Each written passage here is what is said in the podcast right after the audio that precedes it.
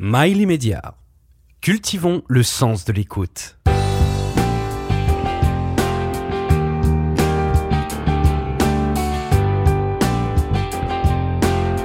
Intellectuellement délinquant, avec Alex Rail. Henri Gougo, vous êtes euh, conteur, parolier et romancier. Vous publiez euh, votre dernier recueil de contes aux éditions Albin Michel. Il s'intitule Contes impatients d'être vécus. Pourquoi ce titre, Henri je, m'y attendais. Euh, pourquoi ce titre? Pourquoi ce titre? Parce que, euh, alors, il faut dire, je fréquente les contes depuis euh, quand même une quarantaine d'années. Euh, j'ai.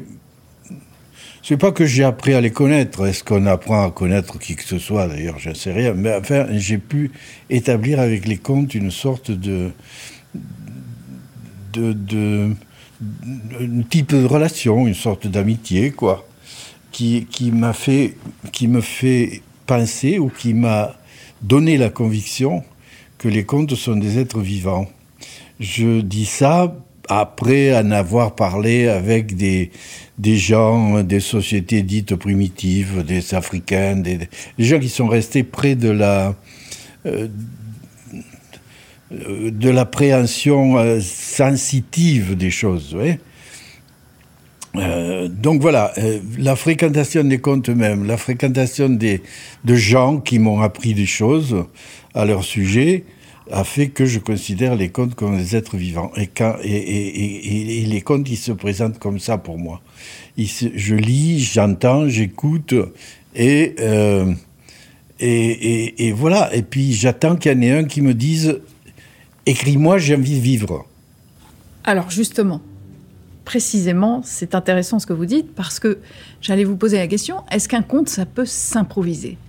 S'improviser? Oui. Alors, il faut savoir de quoi on parle. Moi, je, je, vous parle des contes de tradition orale.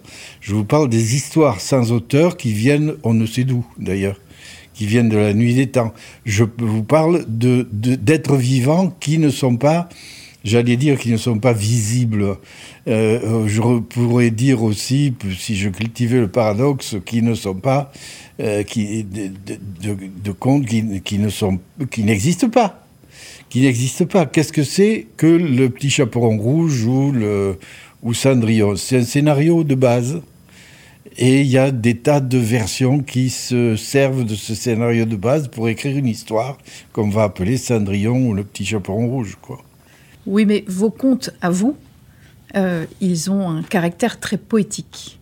Euh, contrairement à ce qu'on peut trouver dans les contes traditionnels, que seraient les contes d'Andersen ou les contes ouais. vous, vous, dont, dont, vous parlez, qui, sont, qui ont euh, quelque chose de très écrit. Euh, il y a quelque chose de très sonore dans vos contes. Il y a quelque ouais. chose de, de, très poétique. Et on a l'impression que vous rencontrez vos rêves aussi à travers ouais, vos contes. Oui. Oui, une... c'est bien. J'aime beaucoup la façon dont vous en parlez. Euh, parce que c'est juste quand vous dites qu'il y a quelque chose de très sonore. Euh, moi, j'essaie à travers une sorte, euh, à travers l'écriture que je pratique, j'essaie de faire en sorte que ça sonne, que les gens qui les lisent n'aient pas, pas seulement l'envie de les lire, mais de les raconter à leur tour. Et je, je pense, j'écris évidemment le mieux que je peux, euh, chacun fait aussi bien qu'il peut. Et, et, et, ce mieux que je peux signifie que voilà, j'essaie d'allumer de, de, dans la tête des, des gens qui m'écoutent l'envie de, de, raconter l'histoire. Et aussi, si j'ai des trouvailles dites poétiques, tout ça, qui font un peu jubiler, euh, mais qu'ils le prennent. Je suis, moi, euh, un adepte de... Euh, un adepte, c'est con de dire ça, enfin, de, de l'oralité, disons. Alors, pourquoi est-ce que vous écrivez? J'écris pour donner envie de raconter. J'écris pour donner envie aux gens qui me lisent de raconter l'histoire. Euh, j'écris comme n'importe qui, ici et ailleurs, entend une blague à la terrasse d'un bistrot de la part d'un copain, une blague qui les fait rire, ils ont envie tout de suite de la raconter à d'autres. C'est comme ça que les blagues circulent, parce que quelqu'un a entendu un truc l'a fait marrer, et, et, voilà, et il a envie de le faire partager par d'autres. Ben, sur le plan de, émotionnel, disons, puisque le, conte est un peu plus vaste, un peu plus complexe que la blague, euh, c'est la même. Pour moi, c'est la même démarche. J'essaie de faire en sorte que les gens aient envie de raconter ce que j'écris. Et alors justement, écrire ces contes, pour vous, ça vous demande un travail de structuration en amont? C'est quelque chose de réfléchi, de pensé, de, de, structuré? Qu'est-ce qui vous vient quand vous... Euh, et c'est là où je voulais en venir un petit peu avec l'improvisation aussi euh, et, l'intuition. Où est la part d'intuition Où est la part de construction? De, Du récit? Bah, la part de construction, euh, je ne sais pas, je vais prendre euh, ça au, sens le plus architectural possible, c'est-à-dire il y a quand même, je, bon, je cherche des contes. On m'en raconte, j'en trouve dans des livres, dans des rapports d'ethnologues, un peu partout. Puis les ethnologues, c'est, je suis un pilleur d'ethnologues, moi. D'accord, vous allez puiser. Voilà, oui, oui. Oui, euh, et je trouve des contes qui sont. moi, ce que j'espère, c'est chaque fois trouver des, des contes mal foutus, euh, abîmés, esquintés par le temps, par. voilà. Et, et des contes auxquels je peux apporter quelque chose je peux faire en sorte de les restaurer au sens architectural du terme. Je restaure des contes. J'ai pu me définir à certains égards comme un restaurateur de contes. Mais j'y ai, euh, c'est vrai que j'y apporte une note personnelle parce que euh, je les raconte à ma manière quand même. Et je, je, suis, alors là, je suis aussi surtout un partisan de, du pillage systématique. Je veux dire que euh, là, dans, les, dans la transmission orale, dans les, la transmission de la culture orale, euh, on ne s'est jamais soucié de droits d'auteur, de trucs. Euh, euh, voilà. Est-ce que je pouvais me permettre, moi, de négliger les droits d'auteur? Eh bien, je l'ai fait. C'est-à-dire que euh, je dis toujours, et je le redis ici, comme je le dis partout, s'il y a des trucs qui vous plaisent dans ce que j'écris, prenez-le, adoptez-le, faites-le vôtre, vous n'avez pas de source à citer. Bon, alors c'est un peu l'anarchie. Ah ouais. Qu'est-ce que ça représente l'anarchie pour vous? Euh, L'anarchie pour moi, ça, représente une affaire de famille d'abord. Une affaire de famille parce que je suis né juste avant la guerre, euh, la dernière guerre mondiale, 36. Euh, Front populaire, tout ça des parents d'extrême gauche, puis des parents euh, dans la, résistance, euh, plutôt d'extrême gauche, pas communiste, mais justement, il y avait, on pouvait être anarchiste ou, communiste, vous voyez. dans le conflit permanent entre Camus et Sartre, on était plutôt du côté de Camus. voilà. J'imagine. voilà. Et, aujourd'hui, l'anarchie, ça a toujours de la place pour vous dans votre, dans votre démarche, dans votre approche? Oui, quand j'étais, euh, quand j'étais étudiant à Toulouse, j'ai fait des études de lettres. Euh, euh, je faisais partie d'un groupe, du groupe Louise Michel, qui était un groupe d'inspiration anarchiste. Mais il faut peut-être définir ce que c'est que l'anarchie. Ben justement, oui. ouais. Bon, les, les anarchistes sont des gens qui se méfie comme de la peste de, du pouvoir, de l'exercice du pouvoir. En tout cas, moi, je suis convaincu que la, la, grande affaire révolutionnaire, c'est celle du pouvoir. Il y a eu au XIXe siècle un débat entre Karl Marx et Bakounine, qui était un théoricien de l'anarchie. En gros, hein, Karl Marx disait prenons le pouvoir, on changera les mentalités après. Et Bakounine répondait si on, ne prend pas le pouvoir, c'est le pouvoir qui vous prend, et dès que vous aurez pris le pouvoir, vous n'aurez qu'un but, celui de le conserver à tout prix. Donc il faut changer les mentalités, et après le pouvoir, il s'en de, tout seul. Donc les anarchistes sont des gens qui essaient de faire bouger les mentalités en influant sur le, les mœurs, euh, voilà, la vie des gens, quoi. Mhm. Voilà, euh, il y, a, des causes que, cette manière de faire a euh, grandement servi. c'est par exemple le féminisme. Le rôle des femmes dans vos, dans vos contes suit, suit, les archétypes, euh, suit les archétypes, je dirais, traditionnels euh, des contes. Et vous disiez que ce qu'il ne vous. Euh, que nous étions dans, dans, dans, dans un monde. Dans un monde que vous trouviez. Quelle était votre expression Dégueulasse Oui, oui, oui, oui, non, moi je trouve le, monde plutôt mais dégueulasse, ça, ça, va encore, il est abominable. Enfin, abominable. Tout ce qu'on nous fait, c'est... C'était ça. Voilà. Donc de quoi, de quoi, souffrent, de quoi hein souffrent vos, vos, vos, vos, personnages finalement, dans ce monde abominable? Ils sont pas dans ce monde abominable. Ils sont pas euh, socialement, euh, ils sont pas là ils sont dans la vie. Encore une fois, je, fais une grande différence entre le monde et la vie. Le monde, c'est le lieu dans lequel on est condamné à exister, à se débrouiller avec ce qu'on a, enfin à, inventer, parce que on n'est pas quand même euh, nous, les êtres humains, je veux dire, on n'a pas été tellement bien servis par la nature. Je veux dire, il y a des, il il y a des animaux qui ont des fourrures pour se protéger du froid, des, des griffes pour se défendre, pour, euh, enfin, ils sont, on n'a pas beaucoup d'atouts, nous, pour, se défendre dans la vie.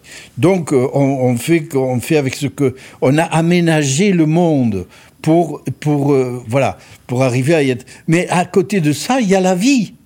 Et la vie, c'est quoi? C'est ce qu'on ressent. La vie, c'est la, naissance, c'est c'est l'amour, c'est le c'est la mort, c'est le deuil, c'est le tout ce que tout ce qu'on ressent, quoi. Tout ce qui fait au fond, si on va un peu au fond, pas trop, mais enfin tout ce qui concerne le monde, on s'en fout. C'est intemporel en fait, ce dont vous parlez. C'est oui, c'est intemporel et c'est essentiel ça touche à l'essentiel parce que les émeutes euh, de banlieue, si vous avez un cancer, vous n'en avez rien à foutre. Et c'est normal. Voilà. Euh, donc, les contes ne parlent que de ça. Ils parlent de la vie.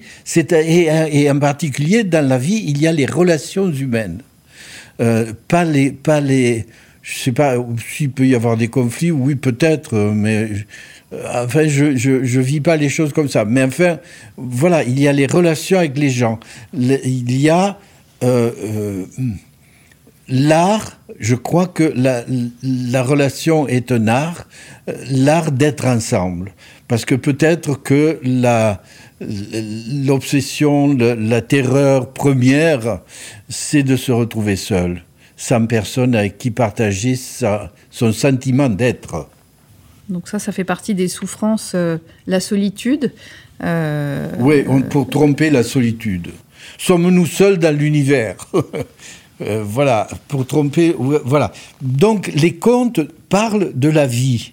Et alors, si on prend justement, c'est très particulier, on a des choses absolument magnifique à trouver dans, le, dans, la relation entre les hommes et les femmes. Parce que la relation entre les hommes et les femmes, elle fait partie de la vie et elle fait partie du monde aussi. Aussi. Les deux. Et donc, dans les deux cas, on est, on est, on est, en tout cas, moi, j'ai été honnêtement euh, affronté à mes contradictions. Parce que du point de vue social, évidemment que je suis pour la liberté des femmes, pour un travail égal, salaire égal, comme disait euh, Louise Michel. Madame Louise, euh, tout ça, tout sur la situation sociale des femmes, etc. Bien sûr, en tant que citoyen, je ne peux que partager les revendications des femmes. Elles sont normales, elles sont justes. Euh, euh, mais en tant qu'homme, en tant qu'homme, je ressens des trucs. Moi, j'ai, euh, il, se trouve que je suis pour la liberté absolue des femmes, totale, autant parce que euh, à, avoir des relations avec quelqu'un, autant qu'on est, euh, enfin que ça soit intéressant, quoi. Hmm. mais du point de vue, comment dire, de mon point de vue d'homme, au sens, au sens, comment dire masculin, du terme, quoi. Euh, euh, le, en tant que masculin du couple, eh ben ouais, je peux avoir des désirs, euh, des relations avec les femmes qui contredisent éventuellement ce que je crois juste socialement. Je revendique le droit d'être contradictoire. C'est bien, c'est bien. Euh, donc, donc une femme pourrait être chamane, une femme pourrait être euh, rabbin. Euh, il y a des femmes. Oui. il n'y a plus de chamanes. Traditionnellement, il y a plus de femmes chamanes que d'hommes. Hein. Ce serait intéressant de voir des femmes, justement, dans vos contes et dans vos prochains contes, qui jouent ces rôles que vous ne prêtez qu'aux hommes que vous ne donnez qu'aux hommes. Ce serait intéressant justement de renverser un peu cette vapeur. Non, non, je ne pense pas. Je ne pense pas. Si je le pensais, je l'aurais fait. Mais je ne l'ai pas fait, donc ça colle pas avec euh, ça colle pas avec mon affect, avec ma façon, avec euh, ma façon de ressentir les choses. Euh, voilà, je, je suis. c'est un peu con de dire je suis un amoureux des femmes, mais c'est vrai mais avec ce que ça avec ce que ça comporte de, de, de bêtises, d'injustices, de, euh, de trucs un peu tordus, de je sais pas quoi, enfin bon bref, la vie quoi. La, vie. Alors justement, dans la vie, il y a, dans la vie de l'homme, vous parliez de, de, de la vie de l'homme et des choses essentielles. Le sacré, c'est essentiel dans un parcours d'homme ou de femme. J'entends l'homme au sens, générique, du, terme. Le sacré Oui. Quelle est la place du sacré Elle est constante. Je dire, on, peut, on, peut la mettre, on, peut mettre le sacré de côté. Moi, j'ai mis Dieu de côté parce que je comprends rien. Euh, S'il a quelque chose à me dire, il a qu'à me le dire, c'est tout. Enfin, bon, bref. Euh, mais le sacré, c'est beaucoup plus difficile parce que le sacré, c'est tout ce qu'on ne peut pas expliquer. C'est tout ce qui nous dépasse. C'est tout ce pourquoi, tout ce qui sort du rationnel, de la raison. C'est pour ça que c'est très présent dans vos contes, cette, cette dimension sacrée? C'est très présent dans les contes que j'écris parce que c'est très présent dans les contes d'une manière générale. Les, les contes, d'une manière générale, depuis la nuit des temps, ne parlent que de ça il ne parle que de notre place dans le, monde, euh, qui, les contes ont une explication au fait que nous soyons là sur la Terre et que nous y fassions quelque chose. ils, euh, ils, baignent complètement dans le sacré. Et ce qui est, moi, ce qui m'intéresse, c'est justement, c'est non pas le sacré des pouvoirs, parce que les pouvoirs ont aussi leur notion de sacré. Hein, les religions, les églises, Alors, les là, c'est plus le côté, le côté culte voilà, du, sacré. Voilà. Pour moi, le sacré est quelque chose d'intime. Et, et, quand on partage quelque chose de sacré avec quelqu'un, on partage quelque chose d'intime avec un être aimé, mais pas euh, on met pas ça sur le, sur le marché, quoi. Hmm. On, parlait, on parlait aussi euh, tout à l'heure, euh, vous disiez, les animaux, eux, ils ont leur, leur, fourrure pour se défendre, ils hmm. ont leurs griffes ou leurs dents, leurs mâchoires. et on est doté, quand nous, les êtres humains, nous sommes, nous sommes donc des êtres plus faibles plus fragiles. Oui, oui, oui, oui. Ben oui on a notre intelligence on court moins vite que les, que les, que les biches. On, euh, euh, enfin, on a, les animaux ont beaucoup de choses qu'on n'a pas, mais nous, on a quand même quelque chose que les animaux n'ont pas. C'est-à-dire que peut-être les circonstances ont fait que pour s'adapter, on a été obligé de d'être intelligent, de découvrir des trucs. Cette intelligence-là, elle se transforme énormément en ce moment? Oh non. L'intelligence artificielle. Est-ce qu'elle va remplacer les conteurs, les auteurs je, crois, crois pas. non, je crois pas, parce que ça n'a rien à voir. Euh, ça n'a rien à voir. Enfin, écoutez, euh, on, aurait une histoire d'amour tous les deux. Euh, est-ce que, est que l'intelligence artificielle... Comment Ce serait avec plaisir. je veux dire, est-ce que l'intelligence artificielle aurait quelque chose à voir avec l'intelligence, grâce à l'intelligence artificielle. On a, on, a, on a, fait des trucs comme ça. On, a pu on a pu dire que le moulin à vent qui a été inventé à, la mille a révolutionné euh, les, les, cultures, euh, les, les, cultures occidentales en tout cas. Le, la découverte de l'imprimerie, vous vous rendez compte, ça a été la découverte de l'écriture. La découverte de l'écriture voilà, c'est on, on l'attribue à, un dieu grec, un dieu égyptien, Thoth, je crois, qui un jour est arrivé dans l'assemblée des dieux et a dit j'ai euh, j'ai fait j'ai fait j'ai inventé un truc formidable. L'écriture, il explique aux autres dieux euh, comment il s'y est pris pour euh, inventer l'écriture. Et les, les, autres dieux ont dit, mais tu es complètement fou, il faut pas faire ça. Tu rigoles, tu vas inventer l'écriture, les gens, les gens, les hommes, les êtres vont noter tout et ils oublieront. ils n'auront plus, ils ne cultiveront plus leur mémoire. Et, c'est vrai aussi. Bon, alors l'intelligence artificielle, euh, pour moi, ça peut être éventuellement quelque chose qui prenne de l'importance dans la vie sociale des gens. Mais est-ce que ça ne va pas remplacer l'écriture hein Est-ce que ça ne va pas remplacer l'écriture ben ouais, si vous voulez, ça va remplacer l'écriture. C'est peut-être ça va remplacer l'écriture. Non, mais euh, il y a des moi j'ai pas de j'ai pas d'opinion je suis pas prophète euh, je suis pas devin je suis pas ermite je suis rien du tout. Je suis de passage là sur terre pendant un certain nombre d'années voilà. Euh, je sais pas pourquoi je sais pas d'où je viens je sais pas où je vais je me débrouille avec ce que j'ai. Euh, euh, si j'ai un peu de culture, si j'ai un peu lu des choses, appris des choses, c'est que des révolutions, des choses définitives, des apocalypses, des trucs, on en a eu tout au long des, des, siècles et des millénaires passés, ça n'arrête pas. Je veux dire, on pourrait, s'y habituer, parler d'autre chose. Putain, on pourrait parler d'autre chose quand même on pourrait parler de la relation, et en particulier de la relation des hommes et des femmes. Parce que, effectivement, si euh, je reviens sur la question, si on a quelque chose à faire, c'est, euh, c'est Maintenant, bon, les femmes étaient en colère, elles avaient raison d'être en colère, elles se sont révoltées. Bon, maintenant, qu'est-ce qu'on fait? Eh bien, qu'est-ce qu'on fait? Il, il, faudrait créer des, des, des, je sais pas, des structures, des clubs, des animations, des bandes, des tribus de gens qui se disent bon, on parle maintenant. Il faut, il faut qu'on parle. Et qu'on cesse de s'exclure les uns les autres. Et c'est ce que vous faites dans votre recueil de contes. Vous faites parler les êtres humains entre eux. Vous faites se rencontrer les gens. Vous les faites s'extraire du monde actuel pour être dans un monde essentiel. Alors, Henri Gougaud, merci. Merci pour ce recueil de contes. Euh, les contes impatients d'être vécus.